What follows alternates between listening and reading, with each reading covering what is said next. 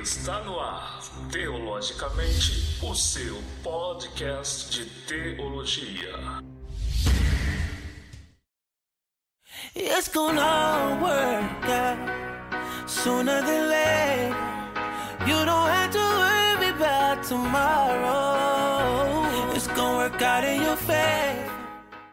Muito bem, estamos iniciando mais um Teologicamente, o seu podcast de teologia. Eu sou John e no episódio de hoje iremos falar sobre a teologia do coach. Ah, alguns ah, consideram-se esta uma ferramenta para alcançar resultados na pregação do Evangelho.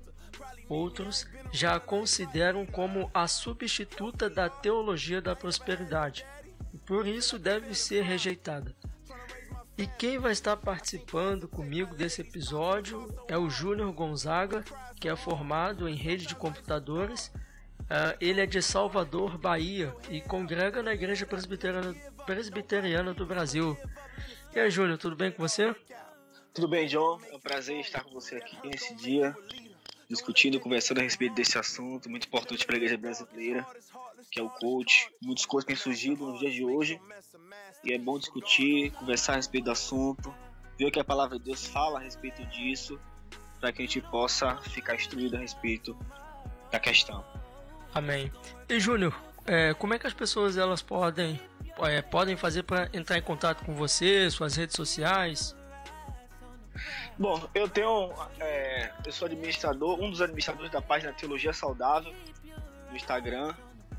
E o meu perfil pessoal está como Júnior Gonzaga, underline 10, meu perfil pessoal. E aí as mídias sociais que eu mais utilizo é o Instagram, o Facebook, onde eu compartilho lá teologia, escrevo artigos, frases, é, teologia reformada para que a gente possa ser edificado com o conteúdo da palavra de Deus. Ótimo. Olha, e você que está nos ouvindo aí, não saia daí porque a gente volta já. Making a minimum wage, but at the end of the day, feeling so grateful. Bills still pay, so no room to complain. We all got deep wounds, ugly scars, black marks. Just left rehab, still got track marks. Let it all work out and let the light shine through. Cause you can't be them.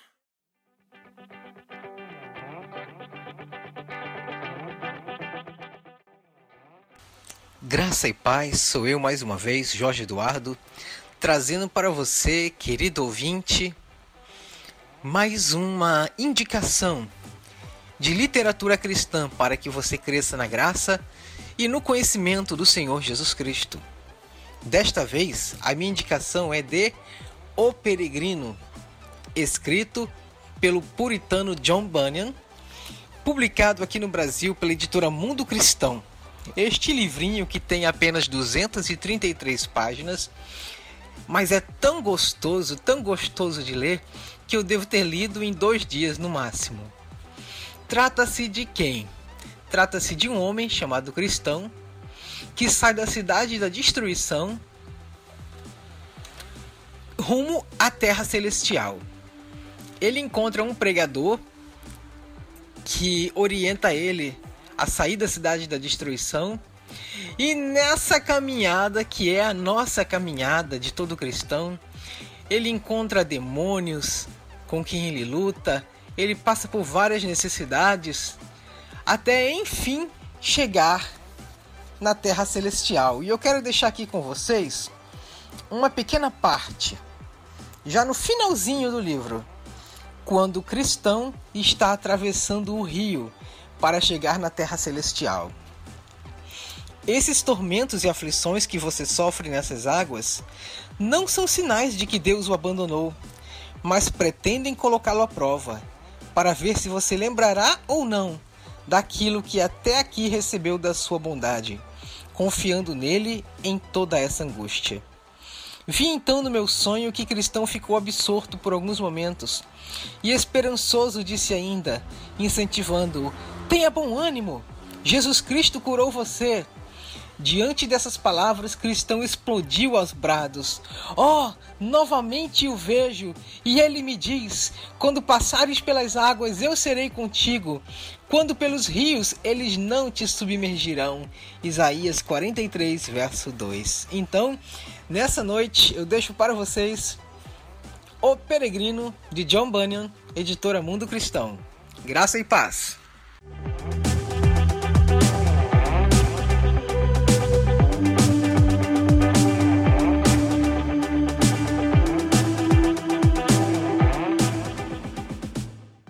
Isso que eu quero alertar você que tem se empolgado com motivações, com palestras motivacionais, a lembrar que a Escritura nunca trabalha com motivação que vem dentro de nós, ou isto é, que pertence ao nosso ser essencialmente. Ele sempre fala sobre coisas que vêm de fora de nós para nos motivar a andar em conformidade com a palavra. Eu queria que você falasse o que é o coaching, né? Qual é a ideia? O que seria o coach na sua origem, né? Essa ideia assim mais empresarial. O que que essa, o que que essa técnica ela ensina?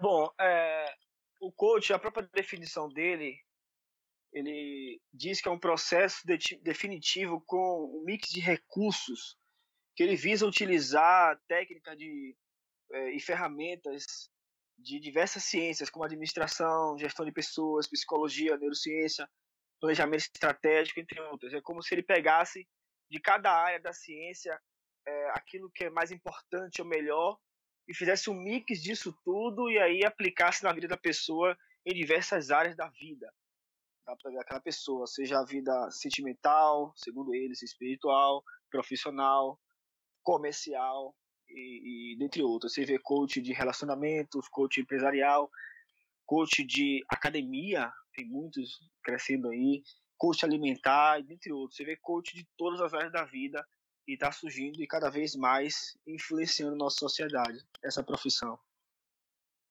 Então a gente vê que o coach ele, ele, é, uma, ele é um processo que visa elevar a performance né, de, um, de um indivíduo ou de uma, de uma instituição, né? Exatamente. Ele visa incentivar a pessoa a buscar suas metas, o seu sucesso, o seu progresso em qualquer área, em qualquer situação da sua vida. Né, ele está relacionado a isso, ao aumento de resultados, né? Uhum, exatamente. O que em si mesmo parece ser uma coisa muito boa, parece ser uma coisa muito boa. É, mas quando falamos e comparamos esse, essas metodologias com aquilo que é central na palavra de Deus, fica um pouco complicado, porque a Bíblia a nossa motivação como crentes de fazer as coisas que fazemos deve ser unicamente, primeiramente, a glória de Deus. Então, tudo aquilo que nós fazemos, devemos fazer, deve ser primeiramente focando em glorificar a Deus com essas coisas. E não os resultados como um fim em si mesmo.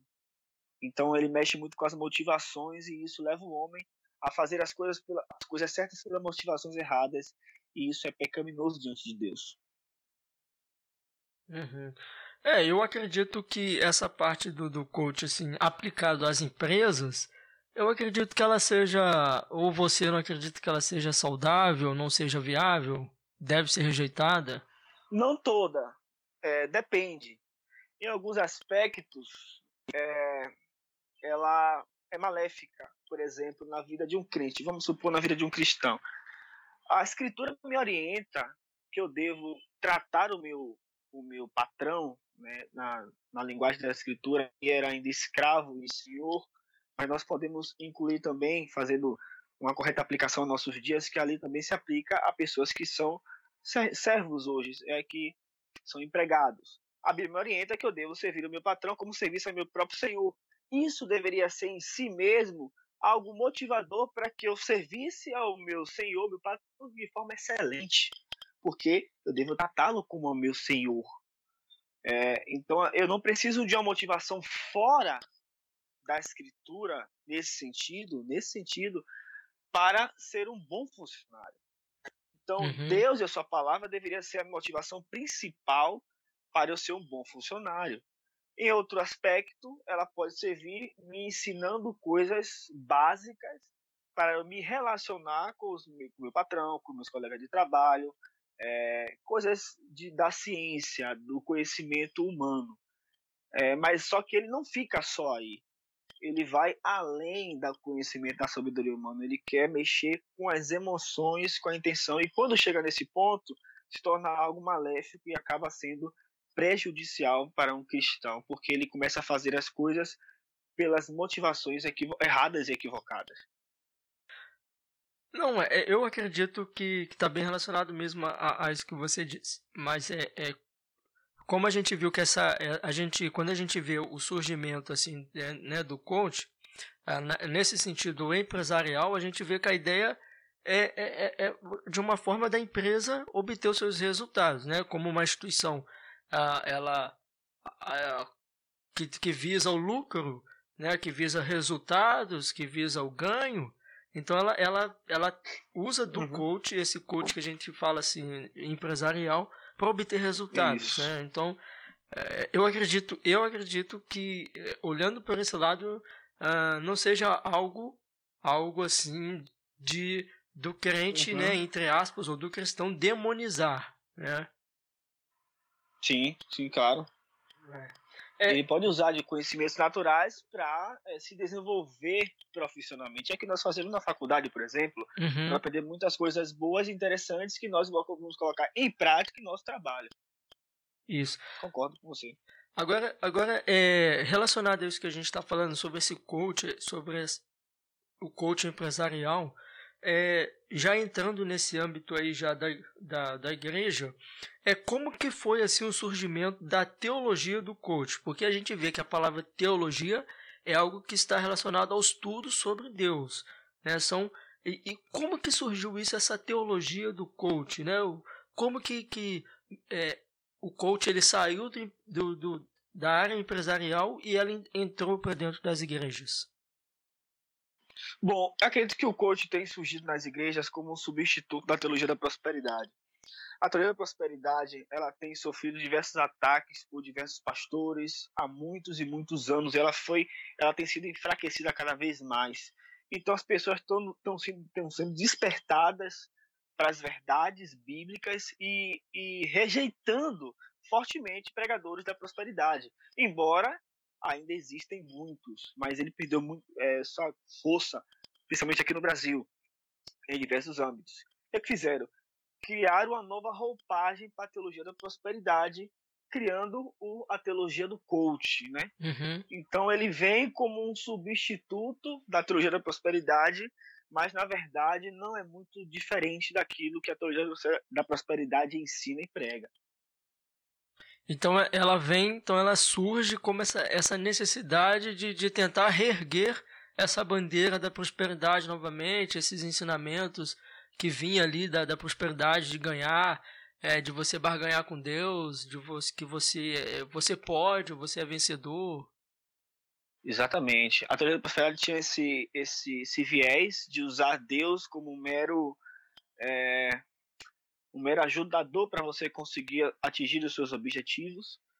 E a teologia do coaching é muito semelhante, mas é, ela é um pouco diferente, porque enquanto a teologia da prosperidade usava Deus para conseguir os seus objetivos, a teologia do coach ela meio que tira Deus e bota toda a força no próprio homem. É como se o homem não dependesse mais de Deus para conseguir os seus objetivos. Agora ele só depende de si mesmo dos seus próprios esforços, da sua própria fé, da sua própria motivação e de coisas e conhecimentos naturais que ele pode adquirir e, e aprender as coisas pela sua própria força.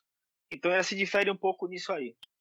É, olhando por esse lado que você disse, é, realmente eu não havia parado para analisar por esse lado que você disse, né? Sendo mal por mal, a teologia da prosperidade ela ainda usava o nome de Deus, como você disse, né? E essa teologia do coach, ela usa o próprio homem, né? A ideia Exato. Da, a ideia daquela força interior que vem dentro de você, né? Exatamente. Ela tem esse interesse, esse, desejo de querer colocar no homem que ele é uma pessoa capaz, plenamente capaz de conseguir tudo aquilo que ele deseja pelo seu próprio esforço. E algo que a Bíblia condena diversas vezes que o homem em si mesmo é pó, ele não é nada diante de Deus, ele depende de Deus. Tiago fala isso claramente, que o homem não deve supor o que acontecerá amanhã ou depois de amanhã, mas se, se Deus quiser, se Deus quiser, é, tudo depende de Deus. Então ele tira algo central da fé do crente, que é a providência de Deus. ele não mais coloca sua confiança na providência de Deus, mas em si em seus próprios conhecimentos, em sua própria sabedoria.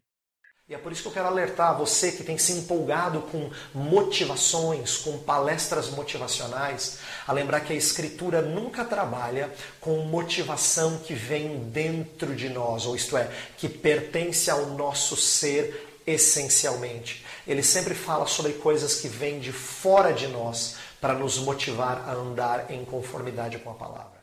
É, então já é, já está bem relacionado com o que seria a próxima pergunta, né? O que o que ensina a teologia do coach, né? O que está sendo pregado nos púlpitos. É isso. Ela tenta colocar de certa forma no homem, é, tirando, como já foi falado, Deus do centro da sua vida e colocando o próprio homem no centro da sua vida. O interessante é que a Bíblia fala que o homem ele é ele não é dotado em si mesmo de sabedoria a sabedoria, diz a Escritura, é um dom de Deus. Pois a Bíblia diz que todo dom que desce do alto vem do, do Pai das luzes. E a Escritura também fala que nós, quando não temos sabedoria, temos que pedir a Deus. Então, é, a própria sabedoria que Deus concede ao homem para ele aprender coisas relacionadas aqui na terra, aos conhecimentos humanos, provém do próprio Deus. E isso deve render glória e graça a ele porque tudo aquilo que ele nos dá é para isso, é para a sua glória. Então a teologia do coach pega essa sabedoria que Deus deu aos homens, esse conhecimento, em vez de revertir isso para glorificar o próprio Deus que lhe deu, ele busca glorificar o próprio homem. É extremamente humanista, extremamente humanista, tirando Deus do centro da vida do homem, colocando o homem em si mesmo como o centro, a, a, trazendo glória para ele. Claro, eles falam de Deus, entre aspas, né? Ele, eles pincelam ali coisas que Deus falou, falam de Cristo. É, vários coaches que eu vejo na internet, todos eles têm uma certa afinidade com o cristianismo, mesmo que não são cristãos. Eles têm afinidade com a religião. Alguns ainda pregam que toda religião é boa. É, é, são um mix, é, é quase um ecumenismo. Então, eles têm esse, esse apego, esse lado espiritual, porque eles aprenderam também que o homem precisa de Deus em certo sentido. Mas o Deus pode ser qualquer um. Pode ser Buda, pode ser Maomé, pode ser o, o Espiritismo, pode ser Jesus Cristo, pode ser Allan Kardec, pode ser qualquer outra pessoa que se auto-intitule um Deus e só para usar aquele ladinho espiritual, porque ele sabe que o homem, no fundo, no fundo, ele precisa de um ser espiritual para sua vida. Mas, de certa forma, ele distorce isso e usa o, o conhecimento como um fim em si mesmo para o homem ser altamente glorificado pelos seus esforços. É, infelizmente a gente quando a gente olha por esse lado do desse humanismo, né, que tem sido que tem entrado, que tem sido tem tomado lugar da palavra de Deus, e a gente vê isso também se reverberando até mesmo nos no, nos ditos louvores, né, louvores que, que visam mais assim a, a louvores e pregações, e estudos, ensinos, encontros, palestras que visa a satisfação pessoal do homem, né? Isso seria praticamente até um hedonismo, né? Exatamente. É como se fosse uma, uma adoração de si mesmo. Não é mais é, uma necessidade de Deus, é uma necessidade do homem. Então as pessoas, até os louvores, né? O mercado gospel de louvor, ele está extremamente em alta no Brasil. Você vê um, um, um gigantesco comércio por detrás disso tudo, cantores que ficam extremamente ricos. Muitos deles não conhecem nem o, o básico do cristianismo, nem o básico. Quando eles abrem a boca para falar muitas coisas a respeito da fé de Cristo, eles falam muitas coisas equivocadas. Então você vê que pessoas que cantam é, é, coisas que eles acham que são boas para milhares de pessoas que se dizem cristãs, elas não conhecem nem a teologia, nem o, o princípio da teologia, nem as bases do cristianismo de forma correta. E aí fazem músicas totalmente equivocadas que exaltam e glorificam o próprio homem. É uma dessas músicas, não sei se a gente pode ser citado aqui, é muito conhecido, é, é Sabor de Mel da Damares, é, você, vê esse, é, você vê esse tipo de coisa, é, Triunfalista, uhum, música só vitória, música de vitória, de sucesso pessoal e tudo essas, todas essas coisas que acabou distorcendo o verdadeiro propósito da Bíblia, que é a glória de Deus, infelizmente, humanista. É, e o, o que significa dizer né, que a teologia do coach ela substituiu a teologia da prosperidade, né? O que, que seria então essa esse pregador aí da, da prosperidade, né? O pregador da prosperidade é aquele que usa Deus como se fosse um mero amuleto. Ele fala de Deus e fala muito de Deus, eles não excluem Deus de fato, mas usa Deus como se Deus fosse um mero ajudador para você. Então, Deus é aquele que é um curandeiro, é aquele que não quer que você fique doente, que quer fazer você rico, que não quer que você sofra, que quer que tudo na sua vida dê certo, que você tenha o melhor emprego, o melhor salário, uma família bem estruturada.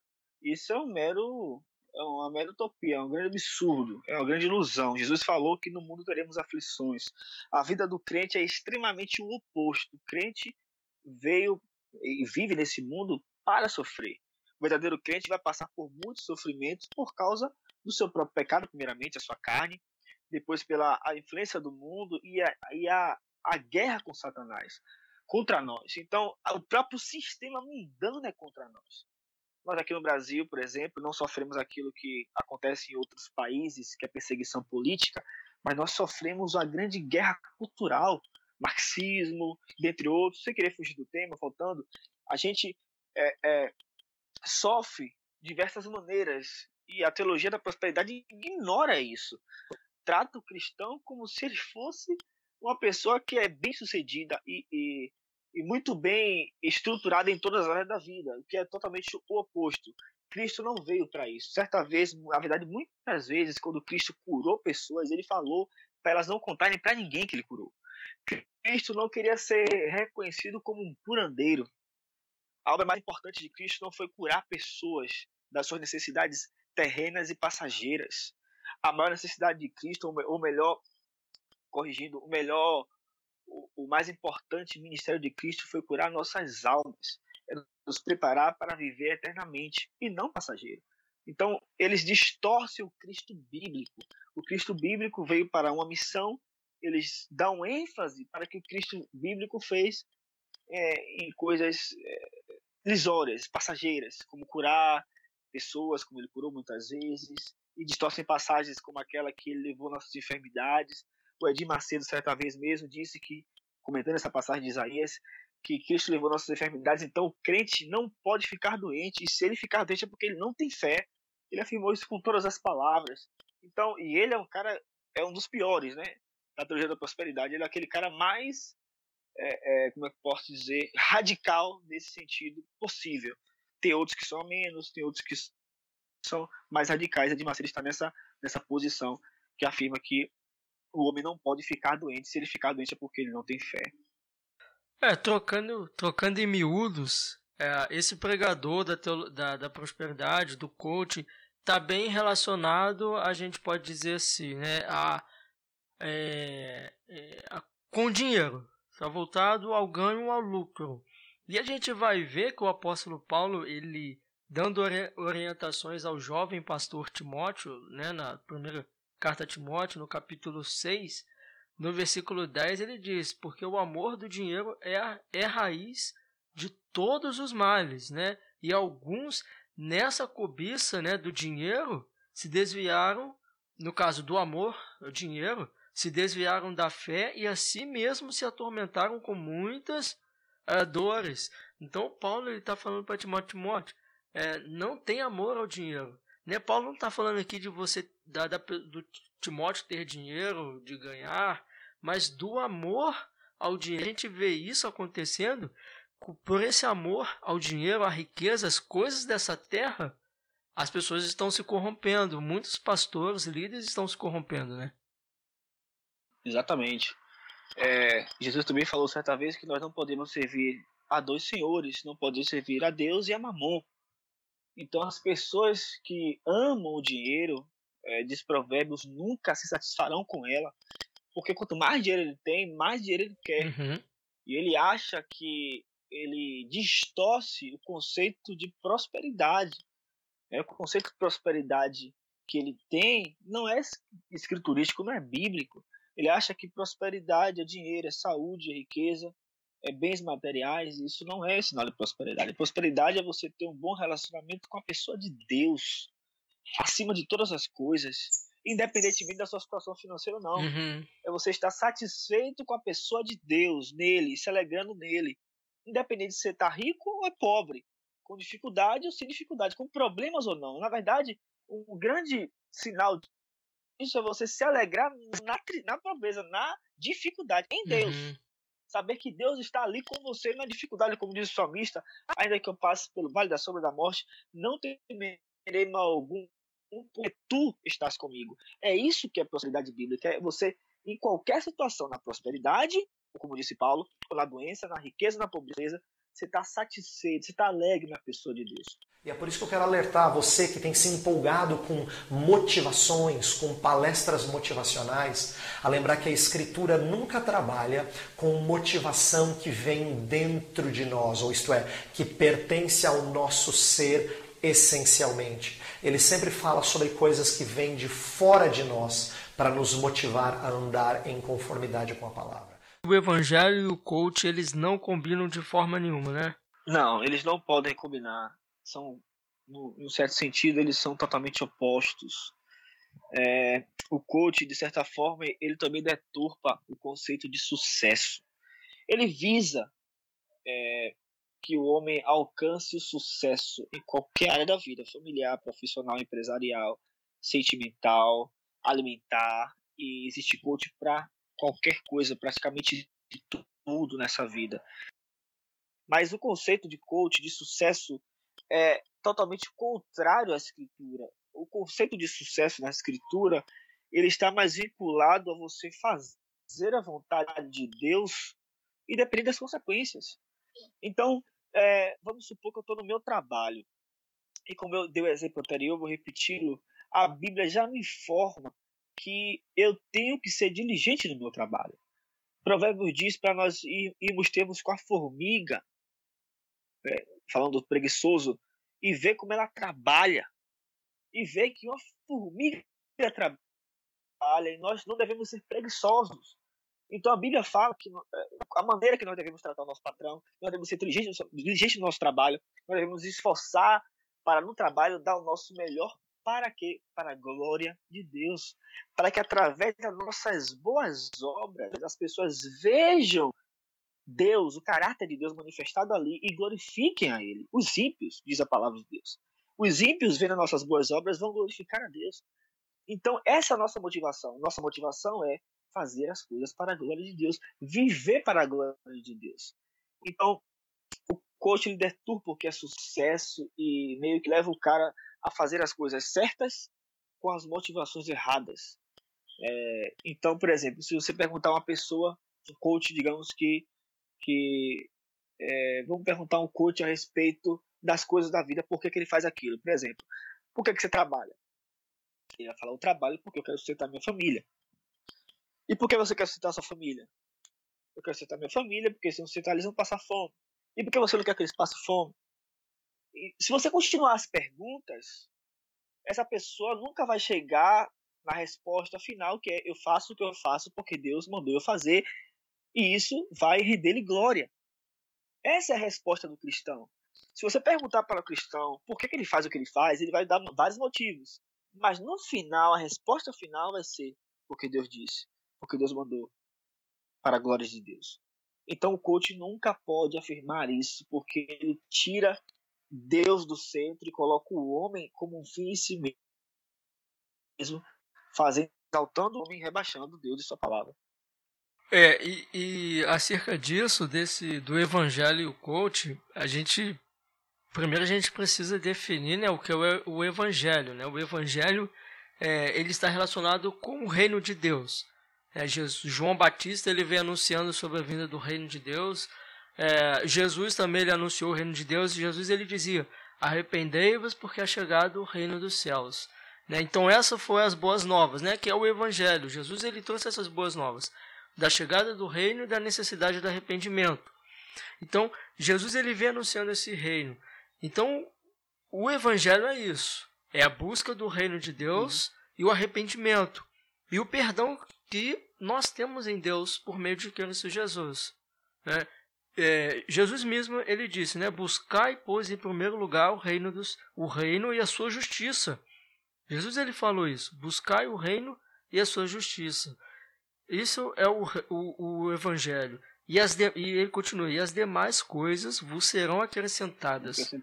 Já o coach é o, é o, o contrário disso. O coach, a teologia do coach, né, ele ensina que nós devemos buscar as demais coisas e depois buscar o reino dos céus. Então, eu, eu acredito que por isso que o evangelho e o coach eles não combinam, né? Como a gente, como ficou bem claro, o o evangelho, o reino de Deus é a dependência de Deus, né? Você depender de Deus.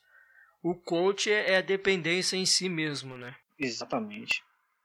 Ele traz essa roupagem para que o homem ele se sinta acima, valorize, valorize mais do que Deus o valoriza, no sentido de força, de fazer as coisas pelas suas próprias mãos.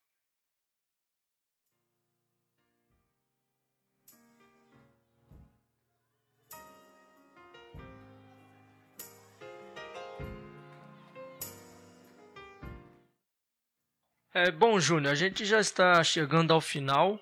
É, eu quero já aqui de antemão é, te agradecer pela sua disponibilidade, pelas suas colocações. Quero te agradecer de todo o coração.